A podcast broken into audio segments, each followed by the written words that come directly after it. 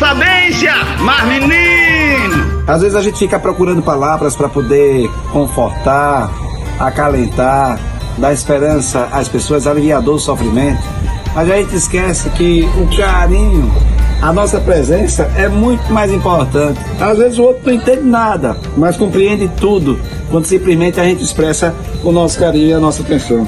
Às vezes a gente precisa falar muito menos e vivenciar muito mais com um gesto de carinho que o outro entende perfeitamente, o outro compreende de maneira clara, muito mais um abraço, um cheiro, uma expressão e gosta e entende. A gente precisa falar menos sobre o amor e vivenciar mais o amor, vivenciar mais o carinho, vencer mais tudo que Deus nos concede, que a gente pode fazer alguém muito feliz sem dizer nada. Falamos muito mais através das atitudes, dos gestos, das nossas expressões do que das nossas palavras.